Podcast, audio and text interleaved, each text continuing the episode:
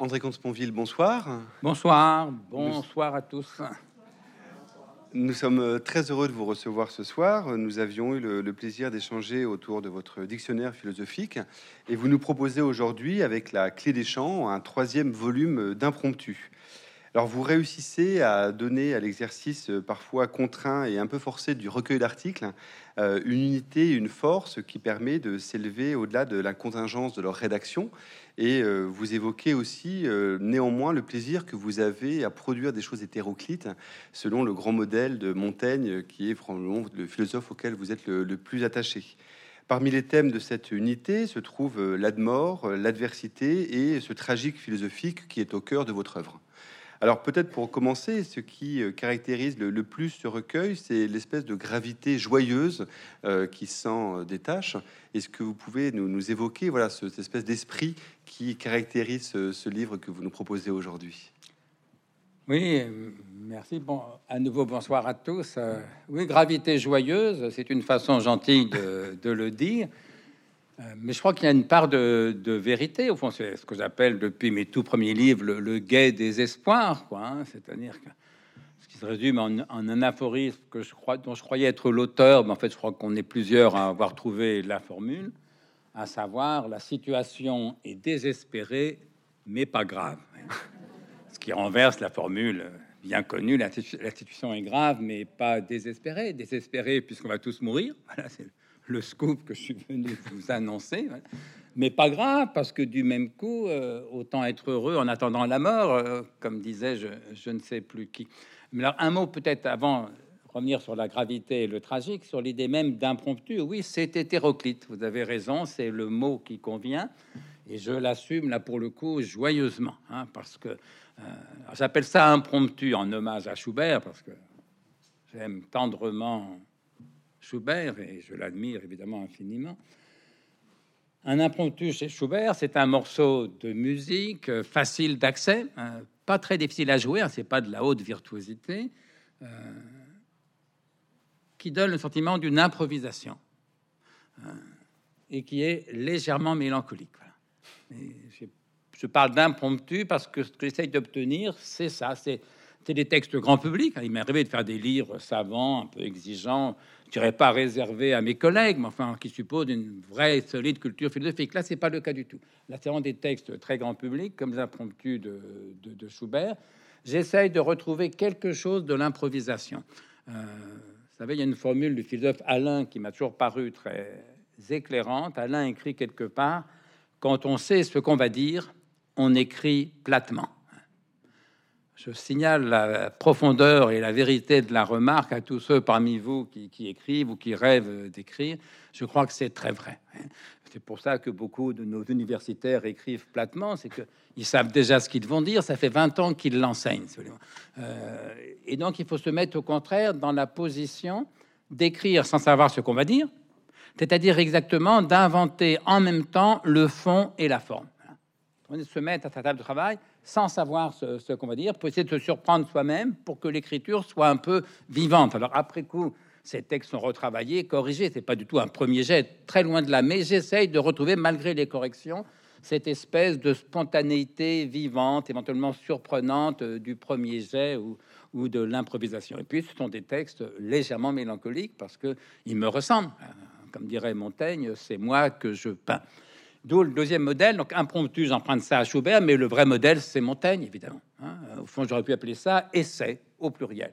Sauf que euh, en français, le mot d'essai, créé par Montaigne en ce sens-là, hein, c'est devenu un genre de livre. Quand on dit un essai en librairie, c'est un livre de 100, 300 pages. Euh, on oublie que les essais de Montaigne, c'est pas ça. Un essai de Montaigne, a un, un texte de les plus courts, 3-4 pages les plus longs, si on laisse de côté l'apologie de Raymond Sebon, ils font 40, 50 pages. Vous voyez un essai de Montaigne, c'est un article sur des sujets complètement hétéroclites, et même hétéroclites souvent au sein d'un même essai chez, Montaigne. Moi, au moins, j'essaie d'assumer l'unité thématique de, chacun de ces articles. Et voilà, j'aime bien de changer de, de sujet. Euh, vous savez, sur beaucoup de ces thèmes-là, donc il y a 12 articles sur 12 thèmes différents, beaucoup d'éditeurs m'avaient demandé de faire un livre sur la pandémie. Il y a un texte sur la pandémie de Covid. Vous n'imaginez pas le nombre d'éditeurs qui m'ont dit Mais faites un livre, vous en avez, parlé à la télé, faites-en un livre. surtout pas, je peux pas faire 200 pages, 300 pages euh, sur le Covid pour dire qu'on en parle trop, c'est absurde. Non, j'en ai fait 15 pages. Là, ça me paraît bien. Pareil sur la fin de vie, l'euthanasie, euh, le nombre d'éditeurs qui m'ont dit Mais faites un livre sur cette question. Surtout pas, je vais pas faire 300 pages sur la fin de vie, mais 15 pages, 20 pages, ça, ça peut être euh, intéressant. Voilà, donc c'est le modèle, c'est les essais de Montaigne dans leur liberté, dans leur diversité, dans leur aspect hétéroclite, en effet, si possible, dans leur euh, vivacité philosophante, et puis cette dimension autobiographique. Hein. Quand Montaigne dit « c'est moi que je peins », ça veut pas dire qu'il raconte sa vie, ce qu'il fait pratiquement jamais dans les mais ça veut dire que il parle de tous les sujets d'une façon tellement subjective qu'en le lisant, on apprend à le connaître. Et bien, au fond, c'est ce que j'ai essayé de faire. Et comme je suis effectivement du tempérament plutôt grave, anxieux, mélancolique, ça dépend des moments. Pour l'instant, ça va pas trop mal. Euh, tout dépend comment vont mes enfants. Déjà, c'est comme c'est comme le critère principal. Mais comme je suis effectivement quelqu'un de plutôt anxieux et, mélancolique, euh, bah forcément, ça me ressemble aussi dans cette dimension. Et puis, il y a les hasards des commandes. Mmh. Euh, c'est vrai qu'on m'a beaucoup demandé des textes sur des sujets comme ça un peu douloureux et que j'ai accepté d'autant plus volontiers qu'il était douloureux, donc difficile, mais en effet, en essayant d'en faire pas du tout quelque chose qui donne envie de se tirer une balle dans la tête, ni de se coucher en attendant la mort, mais au contraire qui donne envie de vivre et, et de se battre. Parce que je pense qu'au fond, l'écriture en général et la philosophie en particulier, ça doit d'abord donner envie de vivre et de se battre. Justement, il y, a, deux grands textes autour précisément de la question de la mort, qui sont le premier, La clé des champs, autour de la question de l'euthanasie, et puis un peu plus loin dans le recueil, un livre qui s'appelle Mourir sans Dieu, autour justement de la question de, la mort du point de vue d'un athée, c'est ce qui vous a, été, vous a été commandé. Et au cœur de ces deux articles-là, il y a cette idée très importante pour vous, qui est que euh, la vie est un plaisir et pas un devoir. Et qu'à partir du moment où on a cette pensée-là dans le rapport à, dans le rapport à la mort, on a justement un autre rapport à la mort. Et par exemple, vous décalez complètement la question de l'euthanasie de la question de la dignité pour en faire une question liée strictement à la question de la liberté. Et ça, ce sont, je pense, deux points importants par rapport au sujet que vous abordez. Oui, alors commençons par l'euthanasie. Moi, ça fait des années que je me bats, enfin, oui, plus ou moins, je milite en quelque chose pour une légalisation et de l'euthanasie et du suicide assisté.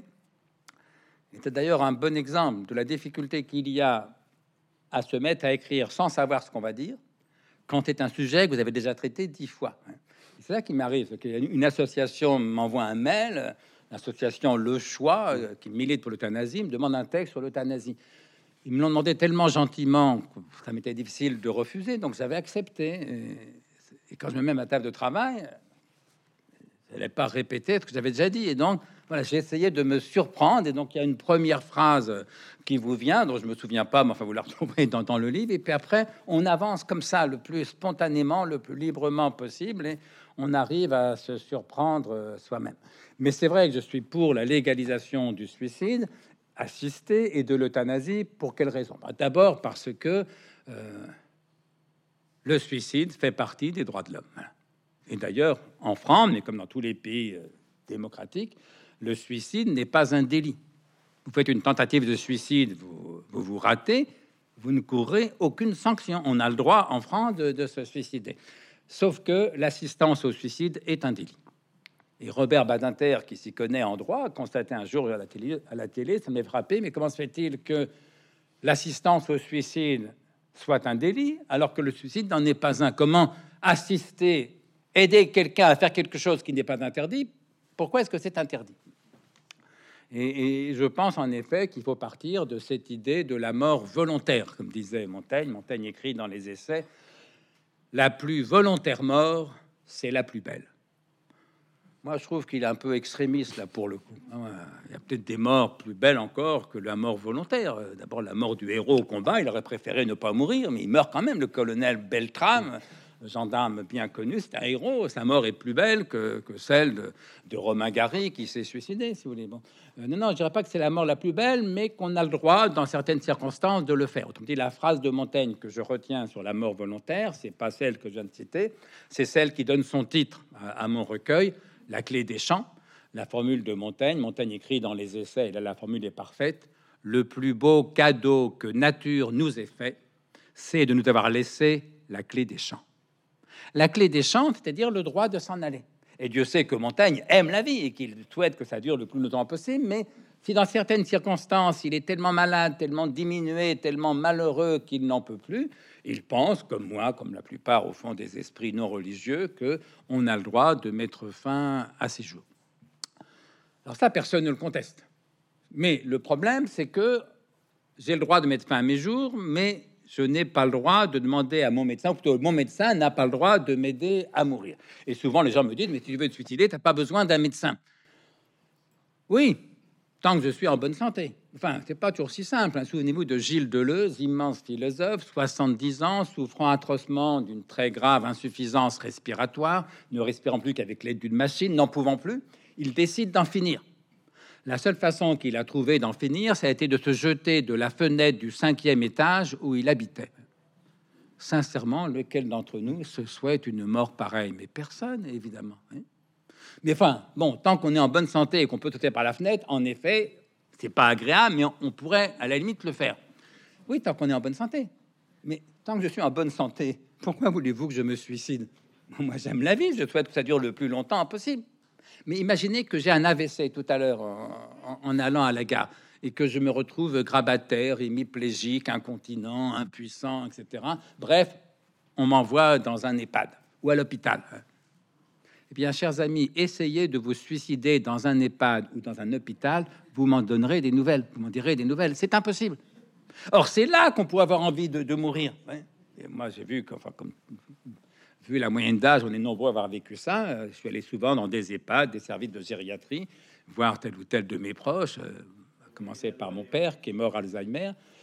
Et quand on voit ça, on se dit, mais bon sang, bon sang, je préférerais être mort que rester dans, dans, ce genre de service. Pas du tout que les gens soient mal soignés, hein. les professionnels pensent qu'ils peuvent, mais parce que la vieillesse, la dépendance, euh, c'est atroce. Et c'est donc justement quand on pourrait avoir envie de mourir pour de bonnes raisons, si j'ose dire, concrètement on ne peut plus le faire parce que dans un EHPAD à l'hôpital, on ne peut pas se suicider sans l'aide d'un médecin. Et donc voilà, je pense qu'il faut changer la loi pour que, avec toutes sortes de contrôles, de garde-fous, on va pas entrer dans les détails, on va pas nous qu'allons rédiger la loi. Il ne s'agit pas de donner un, droit opposable au suicide à n'importe qui. Le gamin de 16 ans qui a chagrin d'amour, qui veut en finir, on va pas l'aider à mourir, hein, ça, ça va de soi. Mais dans certaines circonstances euh, de maladies incurables, de très lourds handicaps, etc., je pense qu'il est légitime qu'on ait le droit de demander l'aide de son médecin. Il semble d'ailleurs que la nouvelle législation aille finalement, je touche du bois, mais dans ce sens. Et, pourquoi justement pour vous c'est un relève qui un problème qui relève plus de la question de la liberté ah oui, que de la dignité La question de la dignité, oui, parce que l'ADMD, l'association pour le droit de mourir dans la dignité, que je soutiens depuis des, décennies, mène un très juste combat, mais se trompe sur le vocabulaire. Il ne s'agit pas de mourir dans la dignité. Pourquoi? Mais parce que nous sommes tous égaux en droit et en dignité. J'espère qu'on est bien tous convaincus de ça. Et dès lors, le mourant, le grabataire qui se tord de douleur sur son lit de souffrance, a exactement la même dignité que vous et moi qui sommes pour l'instant en bonne santé. Et donc, il ne s'agit pas de mourir dans la dignité, c'était pas une question de dignité, c'est une question de liberté. Il s'agit d'être libre de mourir quand on a de très bonnes raisons de le vouloir. Et donc, arrêtons de parler de dignité, parce que sur la dignité, Welbeck a raison. Et Welbeck s'oppose en, gros à l'euthanasie parce qu'il pense que les mourants ont la même dignité que n'importe qui. Ben, c'est vrai, bien sûr. Et donc, arrêtons de parler de mourir dans la dignité. Parlons de combattre la souffrance, et ce qui peut justifier les soins palliatifs. Quand les soins palliatifs suffisent, vive les soins palliatifs. Mais assumons cette liberté de mourir, qui est très importante. Parce que je vais vous dire, ni vous ni moi, nous n'avons choisi de vivre. Hein. Par définition, on n'a pas choisi de naître. Et donc, on n'est pas libre de vivre ou pas. Sauf que, dès lors que nous pouvons mettre fin à nos jours, si vous et moi, en ce moment, nous sommes vivants, c'est parce que nous l'avons voulu. Et donc, la possibilité du suicide, qu'on passe ou pas à l'acte, j'ai pas du tout l'intention de me suicider. Je le ferai si les circonstances m'y amènent, mais c'est pas mon projet de vie, si je veux dire, voyez. Mais la possibilité du suicide, rétrospectivement, fait de chaque jour de ma vie un choix de liberté. Je n'ai pas choisi de vivre, mais je choisis de continuer à vivre, puisque je pourrais, si je le voulais, mettre fin à mes jours. Et donc, euh, voilà, il, s'agit de d'assumer ce droit à la mort volontaire afin que nous soyons libres de vivre. C'est pas une question de dignité, c'est une question de liberté. C'est pas un choix de mort comme certains le disent absurdement. C'est un choix de vie et de liberté. quand on aime et la vie et la liberté, ben on a envie que la vie soit libre jusqu'au bout. Et justement, en, écho à cela, il y a, je trouve, la, très belle préface que vous donnez au, livre d'Anne-Lise Chabert. Anne-Lise Chabert donc, est une philosophe handicapée atteinte d'une maladie euh, dégénérative et qui a fait un livre de philosophie pour expliquer justement cette perception philosophique justement de, son handicap. Et dans lequel vous montrez ce qu'elle dit, à savoir que ce qui importe, c'est la, capacité d'acceptation du réel et que ce n'est pas en imaginant via une espérance, et ça à plusieurs reprises dans, le, dans la clé des champs, vous évoquez ce refus de l'espérance où vous êtes, expliquant que c'est essentiellement un objet d'illusion, mais c'est le, réel, il est ce qu'il est. C'est à partir de là qu'il faut être capable d'aimer cela. Oui, c'est en ce sens qu'Agnès Chabert nous offre un exemple à la fois admirable, bouleversant et quelque peu effrayant, hmm. parce que c'est une jeune femme, elle doit avoir 38 ans maintenant, donc philosophe. Moi, j'ai connu un séminaire euh, rudule, était déjà sur un fauteuil.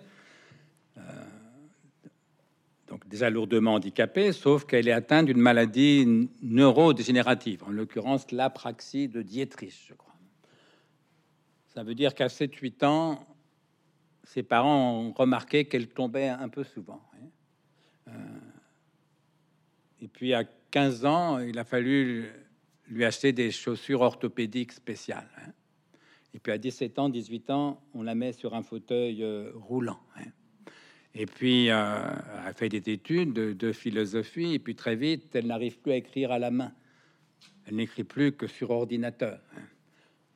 Et puis très vite, elle ne peut plus écrire, parce que comme c'est dégénératif, c'est là j'y pense mmh. à propos de l'incapacité d'espérer. Elle sait une seule chose, c'est que chaque jour, c'est pire que la veille en tout cas que chaque mois, c'est pire que le mois d'avant. Hein. Et voilà. Et donc, euh, et puis donc, elle peut même plus écrire sur ordinateur, donc faut qu'elle dicte ses textes. Mais comme la parole se perturbe aussi, tous les mmh. muscles sont, ne fonctionnent plus normalement. Et pour parler, il faut des muscles. Elle devient incompréhensible, sauf par l'oreille très expérimentée de, de son aide euh, de son auxiliaire dactylographe, comme elle dirait. Bon, donc c'est un cas tragique. Et cette jeune femme m'avait envoyé un texte bouleversant de, beauté, de profondeur sur son rapport à la maladie. quand je l'ai reçu, je voulais le montrer à, ma compagne. J'étais tellement bouleversé, j'étais incapable de, de, lui en parler. Je lui ai dit, la voix brisée d'émotion, écoute, lis ça, moi je peux plus le texte était tellement beau, j'ai écrit un mail à Anne-Lise euh, en lui disant mais écoutez, votre texte est sublime. Si vous avez d'autres textes comme ça, faisons un recueil et publions-le. effectivement, c'est ce qu'on a fait. Le livre est sorti chez Albin Michel. Et c'est la, la, préface que j'ai faite pour ce livre que vous retrouvez dans, mon recueil d'impromptu. Oui, voilà, c'est une leçon de vie. C'est une leçon de, de courage, d'amour de la vie, d'obstination quand bien même, en l'occurrence, euh, chaque jour tente à être pire que le précédent. Et ça, c'est quand même ce qu'il y a de plus difficile à vivre, vous voyez, parce que euh, c'est bien beau de parler de gay désespoir au sens où on va tous mourir. Donc c'est vrai qu'il y a quelque chose de désespérant dans la condition humaine, ce que Blaise Pascal, euh, dont nous célébrerons bientôt le quatrième centenaire, nous aide à, à, ne pas oublier, si vous voulez. Donc ça, c'est vrai, mais ça m'empêche pas, moi, dans le quotidien, d'espérer que demain, ça ira un peu mieux qu'aujourd'hui, si vous voulez. Donc, c'est pas, pas la même chose que d'être comme Anne-Nils Chabert, confronté à la dégradation irréversible, tragique de ses conditions d'existence. Voilà, donc c'est une femme admirable qui a fait un très beau livre et donc j'étais content de, lui rendre hommage. Dans, lequel elle dit qu'effectivement, le, malheur qu'il faut éviter, c'est l'obsession de la comparaison et que finalement, ce qui, ce qui rend malheureux, et elle le dit pour elle-même, elle, elle en tire aussi une vérité plus large, qui est que c'est à partir du moment où on essaie de se représenter euh, la vie soit des autres, soit telle qu'elle pourrait être autrement, que se produit euh, le malheur, la désespérance et, euh, une forme d'inquiétude. C'est une idée qu'on trouve chez, Spinoza. Hein. La vue ne manque pas à l'aveugle. Ça veut dire quoi? C'est-à-dire que quand on voit un aveugle, on compare à nous, c'est affreux, la vue lui manque. Oui, mais il est parfaitement ce qu'il est. Et donc, si on arrête de le comparer, il a sa puissance d'exister. Effectivement, il ne voit pas, mais bon, il, est ce qu'il est. Et Anne-Lise, c'est ça qu'elle arrive à vivre. Au lieu de se comparer en permanence avec les autres, mais quel que soit l'autre, elle est handicapée, si vous voulez, parce que elle est sur son fauteuil, qu'elle ne plus, elle ne peut plus maintenant le mouvoir elle-même, elle ne peut plus écrire, elle peut plus faire sa toilette, elle est atroce, elle peut plus aller seule aux toilettes, si vous voulez. Elle est atrocement handicapée. Euh, donc, quelle que soit la comparaison qu'elle entreprend, elle est en sa défaveur. Il nous donne cette leçon formidable. Si tu veux aimer ta vie telle qu'elle est, arrête de la comparer à la vie des autres. c'est facile à dire, hein, mais qu'elle arrive à le vivre comme ça, c'est très très étonnant, très étonnant. Et, à cela s'oppose euh, cette sorte d'ennemi euh, contre lequel vous revenez à plusieurs reprises dans le livre, qui est le nihilisme. Euh, à la fois le nihilisme comme négativité qui chercherait à consoler en disant tout est fichu, rien n'a de sens, et particulièrement, vous le soulignez dans votre article sur, le, sur la Covid, dans lequel on a, vous dites, on a fait face à une espèce de quadruple nihilisme, à la fois euh, démocratique, financier, sanitaire et puis, euh, et puis libéral, dans lequel il y a un abandon, effectivement, on s'est abandonné à cette forme-là de nihilisme. Donc c'était la tendance. Hein. La tendance.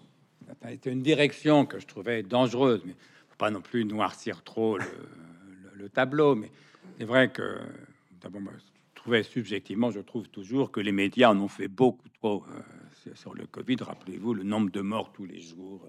On ne parlait plus que de ça. Le journal de 20 heures à la télé était intégralement consacré au Covid. Alors, une fois passe encore, mais 15 fois de suite, euh, ça me paraissait quand même euh, exagéré. Pour une maladie qui n'est pas si grave que ça, il hein, faut bien le dire. Taux de létalité moins de 1%, hein, donc à côté du cancer, tellement pire que ça, ou même à côté de la maladie d'Alzheimer. Il y a 225 000 nouveaux cas d'Alzheimer chaque année en France, 225 000 chaque année. Taux de guérison 0%. Taux de guérison de la Covid-19 99,3% pas du tout la même chose. Et, après 80 ans, le taux de guérison est encore de quelques 85 ou 88% Donc voilà, je trouvais que les médias noircissaient le tableau, tombaient dans le catastrophisme, que tout ça devenait insupportable. Mais quant au fond, ce qui m'agaçait le plus, c'était cette euh, rengaine qu'on nous sortait toujours. Il n'y a rien au-dessus de la santé. On dit, la santé devenait tout d'un coup la valeur suprême. Eh bien, je vais vous dire, je pense que un, la santé n'est pas la valeur suprême. Deux, qu'elle n'est même pas une valeur du tout. Alors, je vais vite, vous direz le, livre éventuellement, mais la santé n'est pas la valeur suprême, mais je dirais c'est presque une vérité euh, traditionnellement reconnue. Que je sache, il n'est pas écrit dans les évangiles, était un athée qui vous le rappelle.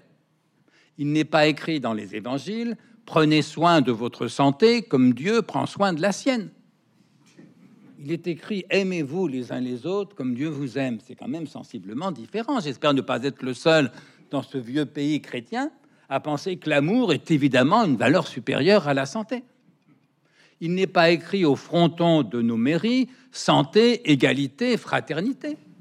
Il est écrit liberté, égalité, fraternité. J'espère ne pas être le seul dans notre République à penser que la liberté est évidemment une valeur supérieure à la santé. Donc non, résolument non, la santé n'est pas la valeur suprême. Mais qui plus est, disais-je, elle n'est même pas une valeur du tout. Pourquoi? Parce que je fais une différence, quant à moi, entre les valeurs et les biens. Un bien, c'est quelque chose qui est désirable, éventuellement enviable. Une valeur, c'est quelque chose qui est quelque chose qui rend estimable, voire admirable. Par exemple, je peux envier quelqu'un parce qu'il est plus riche que moi je peux envier quelqu'un parce qu'il est en meilleure santé que moi. Et oui, la richesse, la santé, ce sont des biens. Mais si j'admire quelqu'un parce qu'il est plus riche que moi ou en meilleure santé que moi, je suis un imbécile, évidemment. En revanche, je peux admirer quelqu'un parce qu'il est plus généreux que moi, plus courageux que moi, plus juste que moi, plus aimant que moi. Et oui, l'amour, le courage, la justice, la générosité, ce sont des valeurs. Et donc, quand on fait de la santé la valeur suprême, ça veut dire qu'on soumet les vraies valeurs, l'amour, la justice, la générosité, etc., à quelque chose qui n'est qu'un bien. Alors certes très précieux comme bien, mais qui n'est qu'un bien. Eh bien, quand on soumet les valeurs au bien, on est déjà en effet sur ce que j'appelle la pente du nihilisme. On n'est pas allé au bout de la pente, on est sur la pente euh, du nihilisme. Que penseriez-vous de quelqu'un qui vous dirait il n'y a rien au-dessus de l'argent? Vous diriez mais c'est du nihilisme financier et tout le monde serait contre évidemment. Et quand on vous dit qu'il n'y a rien au-dessus de la santé, eh bien pour moi c'est du nihilisme sanitaire et je m'étonne que tout le monde pendant la pandémie ait, semblé d'accord. Voilà et donc attention de ne pas sacrifier les valeurs au bien. Ça ne veut pas dire que la santé soit pas un très grand bien. Et même, je cite Montaigne, pour Montaigne comme pour moi, c'est le plus grand bien individuel, évidemment. Ah oui, mieux vaut, comme on dit toujours, être pauvre et en bonne santé que riche et malade. Quoi que ça dépende de l'ampleur, de la gravité de la pauvreté et de la gravité de la maladie, euh, malgré tout. Hein. Mieux vaut être riche et enrhumé que pauvre et, et en pleine forme. Mais bon, en gros, c'est vrai. Individuellement, oui, la santé est sans doute le plus grand bien puisqu'elle conditionne tous les autres. Mais collectivement, ce n'est pas vrai. Le pays où j'ai le plus envie de vivre, c'est pas le pays qui a le meilleur système de santé. À supposer que la Chine ait un meilleur système de santé que le nôtre, c'est pas ça qui nous donnera envie de vivre en Chine. Le pays où j'ai envie de vivre, c'est le pays où on est le plus libre, le plus humaniste, donc le plus féministe, le plus tolérant, le plus écologiste, le plus démocrate, etc., etc. Voilà, et donc il y a eu cette pente que j'appelle le tout s'appelait à l'époque le, pan médicalisme, le tout sanitaire, si on veut. Euh, faire de la santé la valeur suprême, c'est un contresens sur la santé, c'est un contresens sur les valeurs, et ça nous dirigeait vers une, ce que j'appelle la pente d'un nihilisme sanitaire. Je crois qu'on en est sorti, et ça, je suis très content d'avoir fait sur cette question un texte d'une vingtaine de pages, peut-être une trentaine de pages, je ne sais plus, et, surtout pas un livre. Et, justement, par rapport à, cette position que vous avez pu avoir et que vous avez toujours dans cet article, et c'est aussi euh, ce qui, pour vous, l'une des vertus essentielles de, la philosophie, qui est justement la lucidité, et la capacité à voir les problèmes et pas se laisser emporter par ce type de pente. Et c'est un peu l'objet aussi de votre article autour de, de Pascal, euh, dans lequel vous racontez de façon assez, euh, d'abord un peu autobiographique, sur comment c'est un peu le premier philosophe qui vous a accompagné euh, depuis votre adolescence, et comment finalement vous êtes construit à la fois avec et contre lui, mais qu'il a eu finalement comme fonction, paradoxalement, puisque c'est un apologète, un apologétique, de, vous sortir du rapport au christianisme, mais de vous faire rentrer dans la philosophie. Eh oui, admirable Pascal, bouleversant Pascal. Donc nous célébrons le 19 juin, je crois, le quatrième centenaire de sa naissance. Oui, c'est le premier philosophe que j'ai lu à 15-16 ans. À l'époque, j'étais un lycéen catholique, pratiquant, très pratiquant, très, très pieux, militant à la GEC, la jeunesse étudiante chrétienne. Et bien sûr, les pensées de Pascal lues à 15-16 ans, ça m'a bouleversé. Hein. Le problème, enfin le problème, le constat, c'est quand j'ai relu les pensées de Pascal pour la deuxième fois à 20 ans, j'étais devenu athée, militant communiste. Ça m'a encore plus bouleversé. Mais là, d'admiration. Vous avez dit que Montaigne était le philosophe qui était le plus cher à mon cœur. Je sais pas. Philosophiquement, j'admire encore plus Spinoza. Sauf que Montaigne, par ailleurs, est un écrivain de génie. Mais le plus proche de mon cœur, c'est Blaise Pascal, évidemment. Parce que évidemment que je préférerais être plus près de Montaigne, mais pour mon malheur, je suis tellement plus proche de Pascal. Euh, oui, parce que c'est un mélancolique, c'est un anxieux, il a le sens du, tragique, il n'est pas doué pour la vie. Enfin bref, euh, et c'est ça qui me touche. Mais en même temps, la beauté, la fulgurance des, pensées. Enfin, ça dépend des fragments, parce que les pensées de Pascal, euh, c'est pas comme les de Montaigne, mais c'est un recueil de fragments forcément très inégaux. Il y a des pages bouleversante de génie. Puis il y a des pages, euh, à la limite, on peut s'en passer, hein, mais il faut les lire quand même pour savoir justement si on peut ou pas s'en euh, passer. Oui, cet auteur me, me bouleverse, mais pas tellement par ce qu'il dit sur Dieu. Il dit très peu de choses sur Dieu, et pourquoi C'est qu'il est le premier à dire que Dieu est incompréhensible, inconnaissable, incompréhensible. On peut même pas savoir s'il existe. Alors là, il n'y a, pas grand-chose à en dire. Non, ce qui m'a bouleversé quand j'ai lu Pascal très jeune, et à chaque fois que je le relis, c'est pas ce qu'il dit sur Dieu, c'est ce qu'il dit sur nous, sur la condition humaine. Bien sûr, sur le fait qu'on va tous euh, mourir, mais il le dit dans des mots tellement frappants. Quelque belle que soit la comédie, la fin sera tragique. On jette un peu de terre sur la tête, et en voilà pour jamais. c'est bien en deux lignes. Voilà, moi, je me, me, vante de faire 15 pages ou le 300, mais bon, Pascal me dirait, toi, moi, j'ai fait deux lignes. Il n'y a rien à rajouter. Quelque belle que soit la comédie, la fin sera tragique. On jette un peu de terre sur la tête et en voilà pour jamais. Mais il n'y a pas que la mort. Il y a qu'avant d'être mort, nous vivons si peu, si mal. Pascal écrit, ah, il écrit dans les pensées qu'on ne vit jamais pour le présent. On vit un peu pour le passé et surtout beaucoup, beaucoup pour l'avenir. Et le fragment se conclut, là c'est un fragment de 15 lignes, hein. le fragment se conclut par la phrase suivante, Ainsi nous ne vivons jamais, nous espérons de vivre. Si bien que nous disposons toujours à être heureux, il est inévitable que nous ne le soyons jamais. Ce jamais-là placé comme ça, c'est admirable. Et puis c'est vrai. Autrement dit quoi? Ben, Autrement dit, à force d'espérer le bonheur pour demain, on s'interdit de le vivre aujourd'hui. Sauf que demain, on ne le vit jamais. On, vit toujours, on ne vit que des aujourd'hui. Voilà, moi, quand j'ai lu ça à 16 ans. Et puis, le divertissement, tout ce qu'on fait pour oublier l'essentiel, savoir le peu que nous sommes, le peu que nous pouvons, la mort qui nous attend. On fait de la philo, on fait du cinéma, on fait du sport, on fait de la politique, on travaille, on, regarde la télé, tout ça pour oublier l'essentiel. Hein. Tout le malheur des hommes tient à une seule chose, qu'ils ne peuvent pas rester en repos dans une chambre. Parce que, là, je cite plus exactement, mais de mémoire en gros, mais parce que si on reste sans rien faire dans une chambre, inévitablement, explique Pascal, arrive l'ennui, l'angoisse, la tristesse, le chagrin, le désespoir. Essayez de rester dans une chambre sans rien faire. Vous verrez si Pascal a, raison euh, ou pas. Et encore plus bref, un fragment de deux lignes qui me réjouit chaque fois que je tombe dessus. Condition de l'homme. Point à la ligne ennui, inconstance, inquiétude. Ça, c'est un mantra. Condition de l'homme, ennui, inconstance, inquiétude. Qui a mieux dit l'essentiel en, si peu Si vous voulez, même Montaigne à côté est un bavard, charmant, délicieux, mais est un bavard. Alors après, donc ça, c'est ça qui m'a frappé. Et puis après, quand on vous explique à 16 ans qu'il est inévitable que vous ne soyez jamais heureux, on essaye quand même d'échapper à Pascal. Mm. C'est pour ça que j'ai passé 20 ans de ma vie à jouer, comme je dis dans, le texte, à jouer Spinoza contre Pascal. Sur quelle base ben, Puisque Pascal nous explique ainsi nous ne vivons jamais, nous espérons de vivre, si bien que nous disposons toujours à être heureux. Il est inévitable que nous ne le soyons, jamais. Bref, nous sommes séparés du bonheur, paradoxalement par l'espérance du bonheur. Je me suis dit, bah, il faudra peut-être espérer un peu moins. D'où la phrase de Spinoza que j'ai citée aussi souvent que celle de Pascal. Dans l'éthique, Spinoza écrit Il n'y a pas d'espoir sans crainte, ni de crainte sans espoir. Autrement dit, tant qu'on espère quelque chose, on a peur d'être déçu.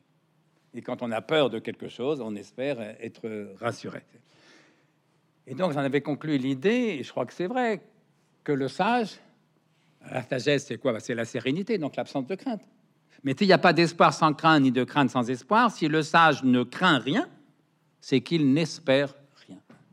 C'est ça que j'appelais le gai désespoir. Pas du tout le désespoir du suicidaire, du dépressif, au contraire. Le désespoir au sens littéral, il m'arrive de dire l'inespoir, de celui qui n'a rien à espérer parce que cette vie telle qu'elle est le comble, ou en tout cas lui suffit. Voilà, et donc j'ai passé 20 ans, 30 ans de ma vie, beaucoup de livres à jouer Spinoza contre Pascal. Euh, qui a gagné Montaigne. Montaigne qui leur donne tort à tous les deux. Il donne tort à Pascal parce qu'il lui explique Mais oui, tu vas mourir, mais enfin, c'est pas si grave. Hein. Lis contre Sponville, la situation est désespérée, mais pas grave, ça n'empêche pas d'aimer la vie d'ici là. Hein. Et Montaigne a raison, évidemment. On est moins malheureux que Pascal ne veut nous le faire croire. Hein. Il y a un autre fragment où Pascal explique nous sommes comme des condamnés à mort, enchaînés, hein, qui chaque matin voyons une partie d'entre nous emmener se faire couper la tête hein, et qui attendent à leur tour. Hein. Il y a un texte amusant, amusant, étonnant de Voltaire où il cite ce texte de Pascal. Il dit quand même, Blaise Pascal, vous exagérez. Nous ne sommes pas des condamnés à mort. C'est drôle parce que Pascal dit en gros, on va tous crever. Voltaire lui objecte, vous exagérez. Mais non, il n'exagère pas il a évidemment raison. Sauf que ce qu'il dire, c'est que ça n'empêche pas d'être heureux d'ici là. Et c'est ça que, que Montaigne ne cesse, au fond, non pas d'objecter à Pascal, puisque Montaigne, bien sûr, est antérieur à Pascal, mais c'est ça que Pascal n'a pas su lire ou comprendre dans les essais de Montaigne. Pourquoi? Mais parce que ça donne tort à la religion. Mmh. Si on peut être heureux indépendamment du salut, Pascal reproche à Montaigne ce qu'il appelle très justement une nonchalance de salut. Il s'en fout, Montaigne, de tout. C'est pas son problème. Hein. Il est nonchalant vis-à-vis. Pour Pascal, c'est insupportable. Bref, le fait que nous allions mourir, c'est pas une raison. Le fait que nous allons mourir, c'est pas une raison pour ne pas aimer la vie. Au contraire, c'est une raison pour l'aimer encore plus. Et c'est la grande formule d'André Gide, grand lecteur de Montaigne, que j'ai souvent cité. Gide écrit dans Les Nourritures terrestres une pas assez constante pensée de la mort n'a donné pas assez de prix au plus petit instant de ta vie. Je crois que c'est la première phrase que j'ai vraiment admiré absolument. Je dois avoir 15-16 ans, là encore. Une pas assez constante pensée de la mort n'a donné pas assez de prix au plus petit instant de ta vie. J'adore cette phrase, notamment pour la beauté de l'apparente maladresse de la répétition du pas assez. Hein, au début, on se dit, il aurait quand même dû éviter la répétition, puis après, on se dit, putain, il a raison, c'est ça qui est beau. Euh, autrement dit, si on pensait davantage, plus souvent que nous allons mourir, nous vivrions mieux, plus intensément, parce que chaque instant serait d'autant plus précieux, d'autant plus intense, qu'il se détacherait, comme dit encore André Gide, sur le fond très obscur de la mort. Autrement dit, il faut savoir qu'on va mourir pour aimer mieux la vie. Et c'est ça, au fond, le cœur de la pensée de Montaigne. Montaigne est effarés par les gens qui oublient qu'ils vont mourir, qui font comme s'ils étaient immortels. Ils vont, ils viennent, ils trottent, ils dansent, de mort, nulle nouvelle. S'étonne Montaigne. Sauf que quand la mort arrive sur eux ou leurs proches, c'est l'angoisse, la, panique, le désespoir.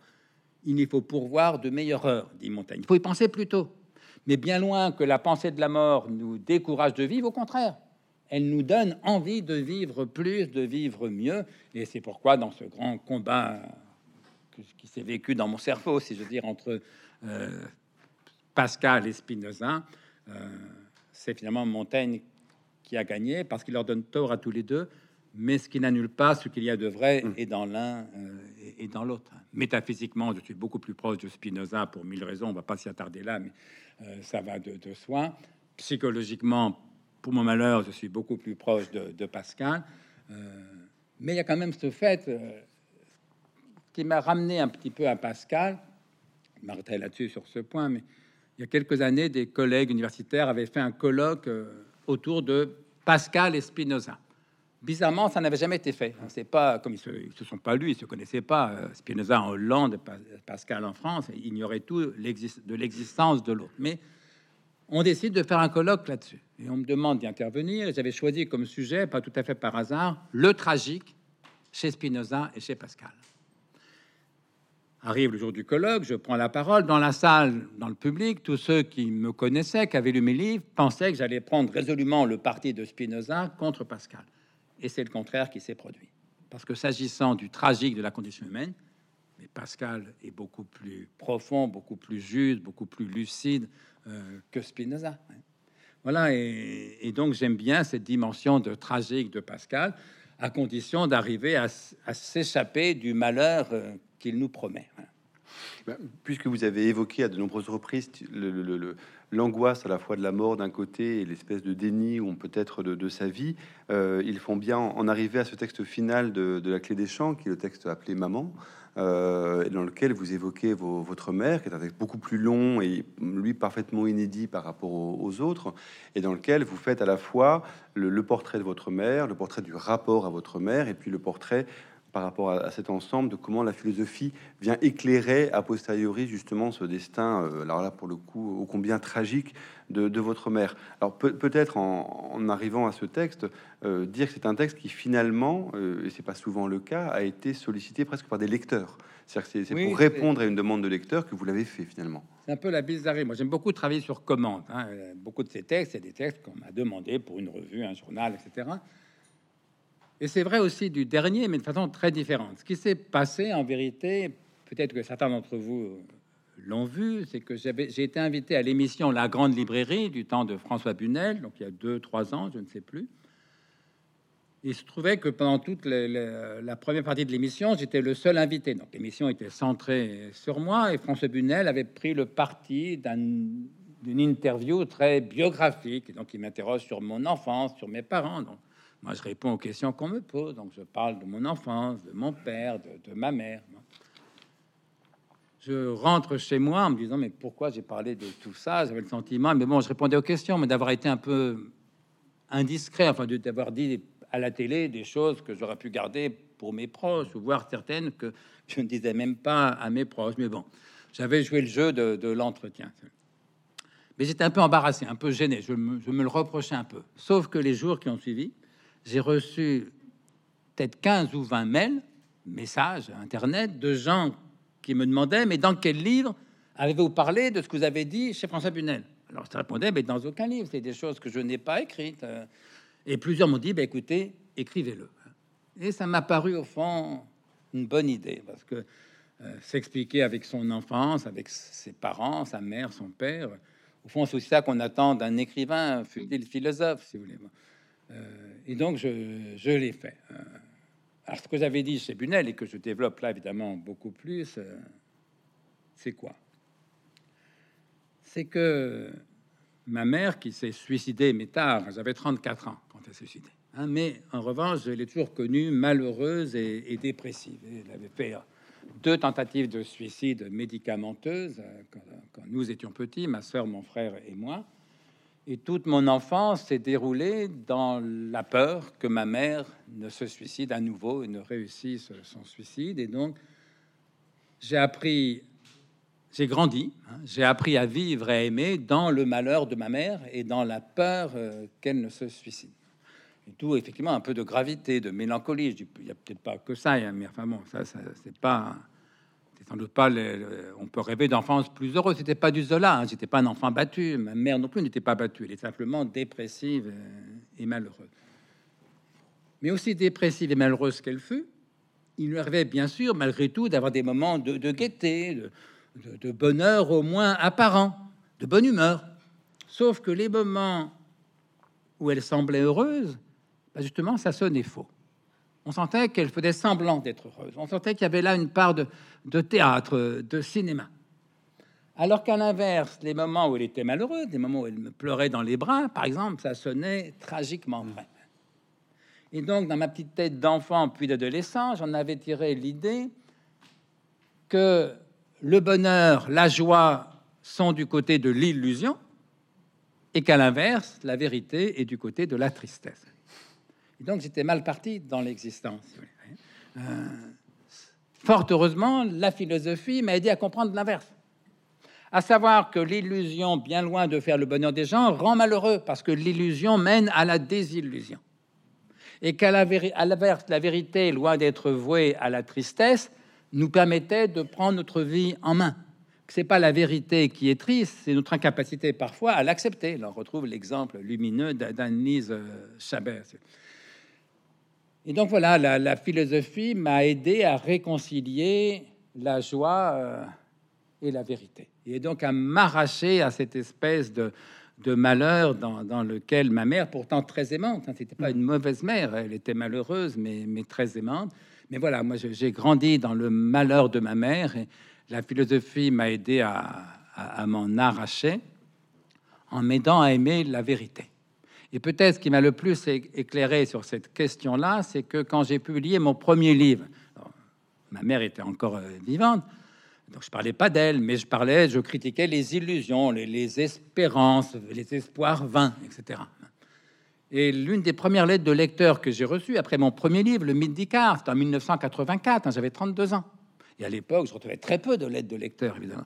Mais l'une des premières lettres de lecteurs que j'ai reçues à l'époque m'était écrite par un psychanalyste que je ne connaissais pas, qui m'écrivait qu'il était d'accord dans la critique que j'avais entrepris des illusions, des, des espérances, parce que, me disait-il, en tant que psychanalyste, je le cite exactement mot pour mot, en tant que psychanalyste, m'écrivait-il, je constate que l'espérance est la principale cause de suicide. Deux points, on ne se tue que par déception.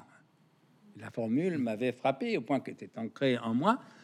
Deux, ou trois ans plus tard, j'apprends par un coup de fil de mon frère que notre mère s'est suicidée. Elle s'est ouvert les veines dans, sa baignoire. Et l'une des première phrase, la première phrase qui m'est venue avant les mêmes les larmes, c'était de me dire tout était faux en elle, sauf le malheur. Dans le malheur, elle était vraie. Et là, elle, a été, est allée jusqu'au bout, si j'ose dire, du malheur. Et puis, après, je repense à la phrase du psychanalyste. Je me dis, mais au fond, il avait raison. Maman s'est suicidée par déception. Parce que depuis des décennies, la vie ne correspondait pas aux espoirs qu'elle s'en était fait. Eh bien, je vais vous dire, la vie ne correspond jamais aux espoirs qu'on s'en est fait. Jamais. Arrêtons de faire semblant. Là, c'est Pascal qui a raison. D'abord parce que le plus souvent, nos espoirs ne se réalisent pas ou pas complètement. Et puis, quand bien même ils se réalisent, en vérité, on découvre qu'on n'en tire pas le bonheur qu'on en attendait.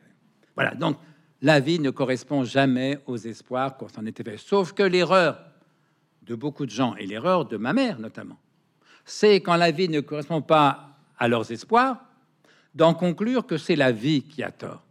Mais qu'est-ce que ça peut vouloir dire que la vie est tort? Là, c'est Annelise Chabert qui a raison. La vie, elle fait ce qu'elle peut. Mon idée, là, dès mes premiers livres, et que l'expérience, la réflexion sur ma mère euh, conforte en quelque chose. Mon idée, c'est que lorsque la vie ne correspond pas à nos espérances, c'est pas la vie qui a tort.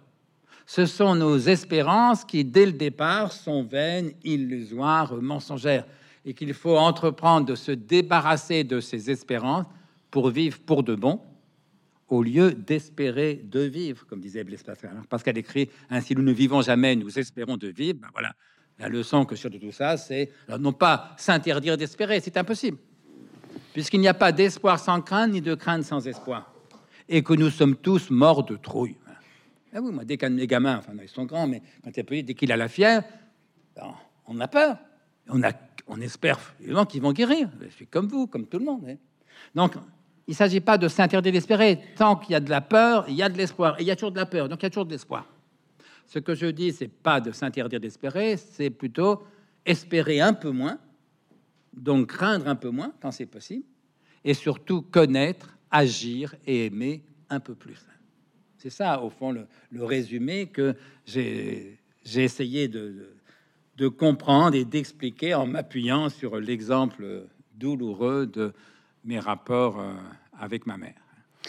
Et c'est une pensée qui vous rapproche profondément de, celle de Clément Rosset aussi, euh, dans l'idée que le, réel est idiot, comme il dit, au sens où il est, unique. C'est-à-dire qu'on ne s'intéresse à rien d'aller soit inventer des arrière-mondes, soit de penser qu'on peut le doubler d'une façon ou d'une autre. Le réel est ce qu'il est. Et c'est ça la, profondeur de la philosophie tragique, c'est que notre travail, c'est de s'accommoder ce qui ne veut pas dire céder, mais ce qui veut dire de, face à ce réel-là. Oui, ça veut dire que le réel est à prendre ou à laisser.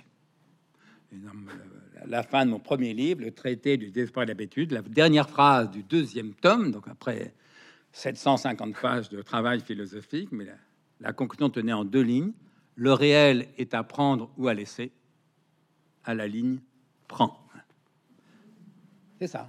Et maman a préféré le laisser, ce que je lui reproche pas, ce que je regrette évidemment, mais, euh, mais tant qu'on ne se suicide pas, il faut prendre le réel. Et c'est là où l'exemple d'Annelise Chabert, qui cite Clément Rosset mm. d'ailleurs, hein, euh, nous conforte dans, cette idée-là. Voilà, autrement dit, le tragique, c'est quoi euh, Le tragique, c'est le contraire de ce qu'on espérerait. pas de ce qu'on espère, ça c'est la, crainte, mais de ce qu'on espérerait. à savoir quoi bah, on, préférerait ne pas mourir. Le tragique, c'est qu'on meurt. On préférerait que la passion amoureuse dure toute la vie. Le tragique, c'est que c'est pas le cas. J'aime les couples et les couples heureux, mais un couple n'est heureux qu'à la condition qu'ils se pardonnent mutuellement de n'être plus amoureux comme au début de leur histoire. Ce qu'on espérerait, c'est qu'il y ait des princes charmants et des femmes idéales. Mesdames, si vous rencontrez un homme qui croit à la femme idéale, partez en courant. Messieurs, quand vous rencontrez une femme qui croit au prince charmant, partez en courant. Ces gens-là ne savent pas aimer. Ils ne croient qu'en leurs rêves. D'où la tarte à la crème que je dénonce dans ce plus lequel de, cet article. Bah, le même, d'ailleurs, c'est sur ma mère. Euh, vous savez ce qu'on dit toujours dans la platitude à la télé, c'est va au bout de tes rêves. C'est idiot. Euh, le gamin de interroger un, garçon de 8-10 ans, c'est quoi tes rêves? 3 sur 4 vont vous dire c'est être footballeur pro. Hein. Et interrogez le même 17, 18 ans, quand il a compris qu'il sera jamais footballeur pro. C'est quoi aller au bout de tes rêves? Quand tu rêvais des footballeurs pro et tu comprends que tu le seras jamais. Hein? Euh, ça n'a pas de sens.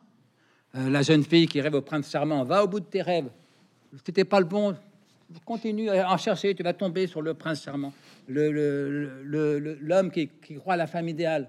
As fait 15 histoires d'amour, 15 échecs, il continue à chercher, va au bout de tes rêves. Hein. Oui, maman, elle, elle a voulu aller au bout de ses rêves. Elle a voulu continuer comme ça, des histoires d'amour un peu à, la Madame Bovary, et, elle en est morte. Et donc, la seule façon réelle d'aller au bout de ses rêves, c'est quoi? C'est de se réveiller. C'est un aphorisme que vous avez écrit dans, un cahier où je note parfois des, des pensées. Va au bout de tes rêves, deux points, réveille-toi. C'est la seule façon. Et donc, arrêtons de rêver au, prince charmant, à la femme idéale, à la société idéale, à ce que vous voulez, si vous voulez. Non, le réel est à prendre ou à laisser. Et c'est la seule façon de le transformer. Autrement dit, si on veut vraiment transformer le monde tel qu'il est, pensons au réchauffement climatique, c'est un dramatique problème qu'il ne faut pas en avoir le corps.